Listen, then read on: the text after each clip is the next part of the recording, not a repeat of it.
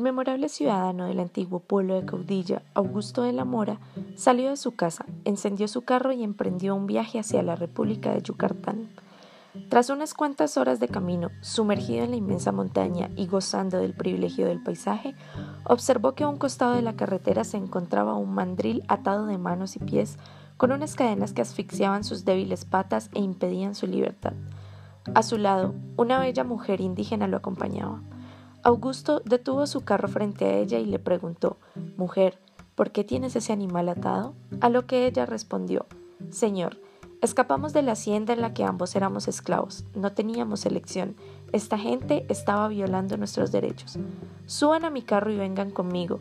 Pediremos justicia a las autoridades y no sufrirán más, dijo él ante tan dolorosa confesión. Ella, muy feliz, accedió a tan amable propuesta y juntos siguieron por el camino.